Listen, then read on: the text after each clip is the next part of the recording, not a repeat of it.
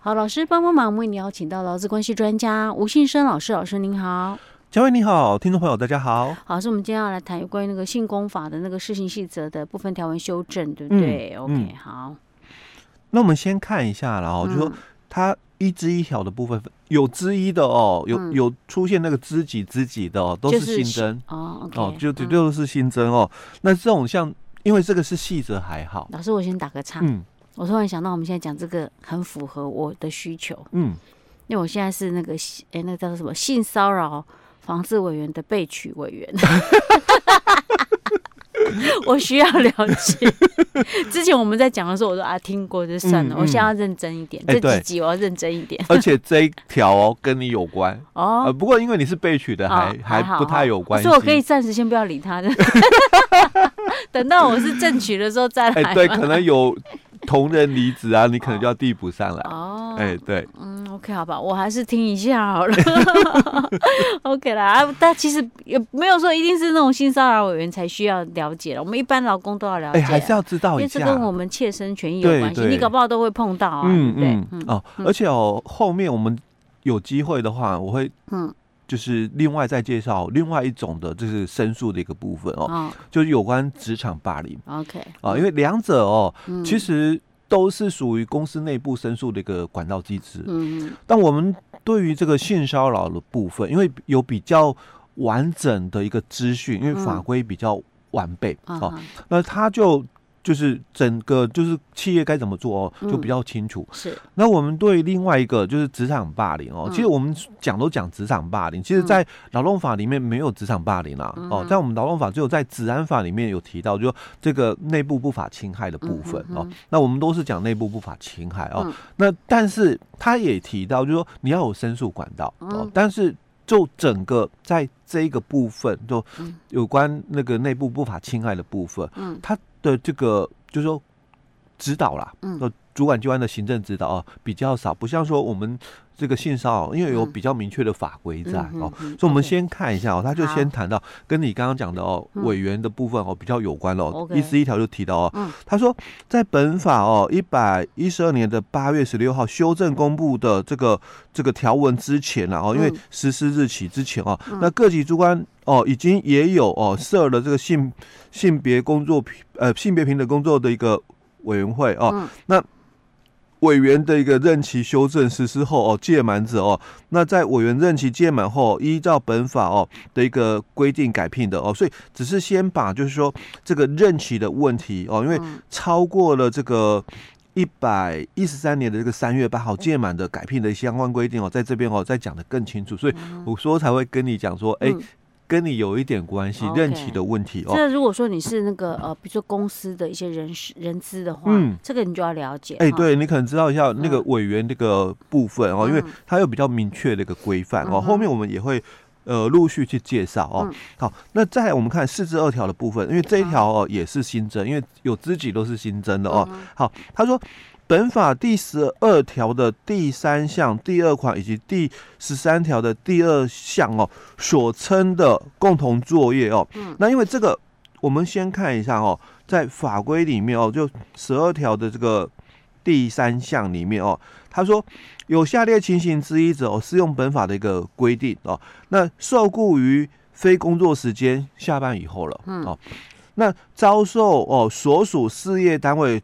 之同一人哦，为持续性的性骚扰哦、嗯，那这是第一款。嗯、那第二款是讲说受雇者哦，于非工作时间一样下班以后的时间哦、嗯，那遭受不同单位，刚刚讲的是同公司的人哦，我现在遭受是不同公司，因为我有可能哦，嗯、我被公司派驻到外面去哦，是。那。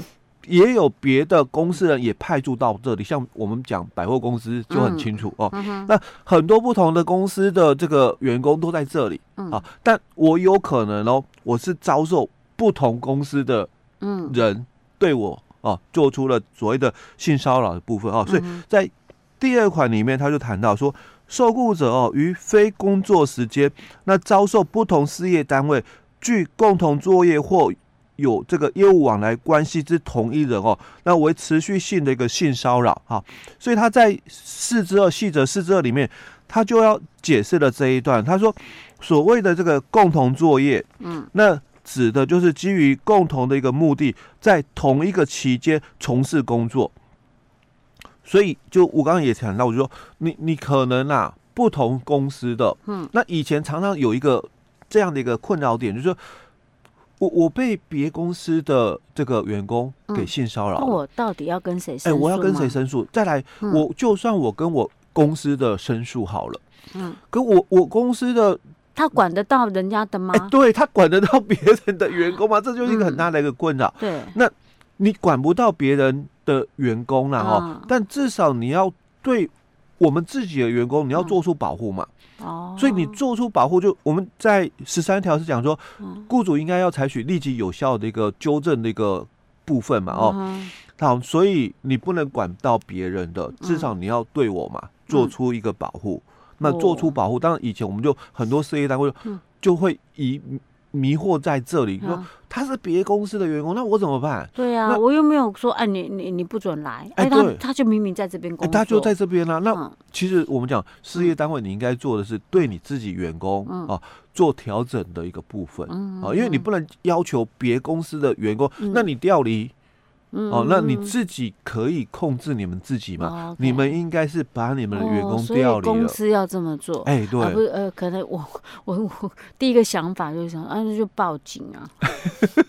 哦，原来我们也要对自己员工提供保护啊！欸、对对对对对，哦，嗯，好，那我们再来看哦，刚刚这个是第一项的一个部分、嗯、哦，他在解释说共同工作的一个。意思是指什么哦？嗯、好，那我们再看第二项哦。他讲说，那本法哦第十二条第三项第一款哦，以及这个第二款哦所称的哦持续性的一个性骚扰，嗯、因为我们刚刚条文也讲到嘛，什么叫持续性的一个性骚扰哦？嗯、因为他讲的是下班以后的时间哦。嗯、好，所以他说，那什么叫做持续性的一个性骚扰哦？所以他讲说，就是该性骚扰的行为哦，在工作以及非工作的时候都有发生，嗯，哦，那这个才能够叫做持续性的一个性骚扰的部分。而因为如果你是下班以后，那在上班的时候没有，嗯，那下班以后有，所以他讲说，那这个持续性的一个性骚扰的行为是在上班以及下班以后都发生哦，而且时间哦具有什么？密切性，哦，所以这个就要厘清嘛，这个。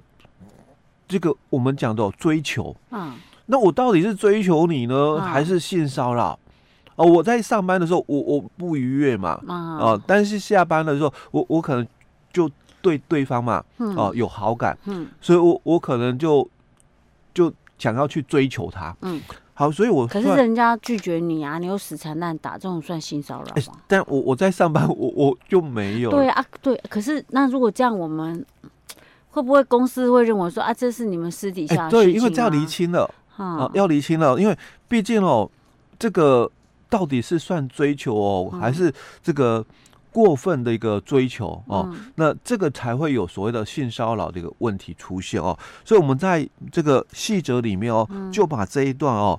讲的比较更完整。他说，这个持续性的一个性骚扰嘛，它指的就是在工作时间以及非工作时间都发生。那意思是说，如果假设他今天工作时间没发生，嗯，只是下班下班之后的，那就不能算持续性的性骚扰，不能算我们雇主要负的一些这个责任的一个部分了，哎、哦。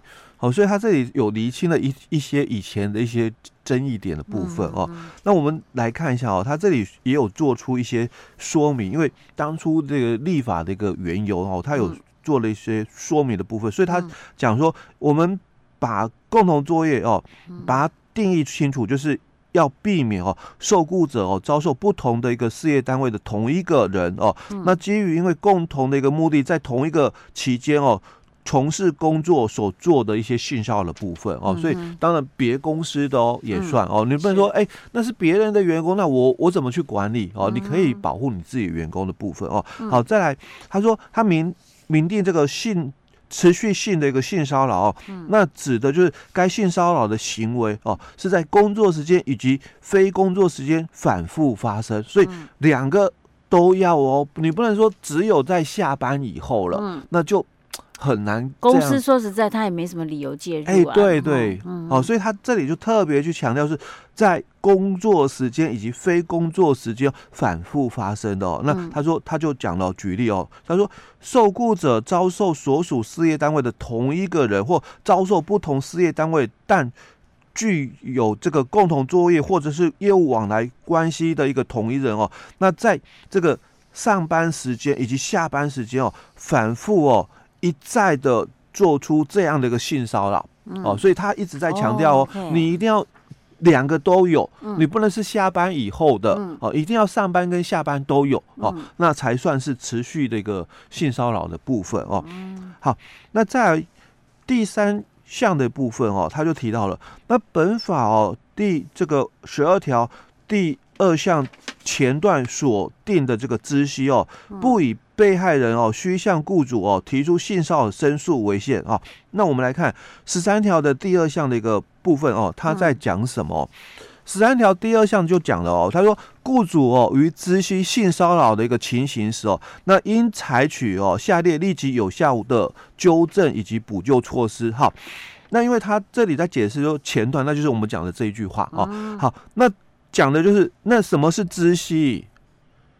因为你只要有听到这种讯息，还是你要跟我就是申诉了。嗯，哦，我才叫知悉，所以我们细则也又说明了哦。嗯、所以他说知悉这个定义哦，他说不以被害人哦向雇主提出这个申诉为限。嗯，所以你有听到耳闻，嗯，嗯，那就应该算了哦。所以在我们的说明里面哦，嗯，他又提到说本法第十。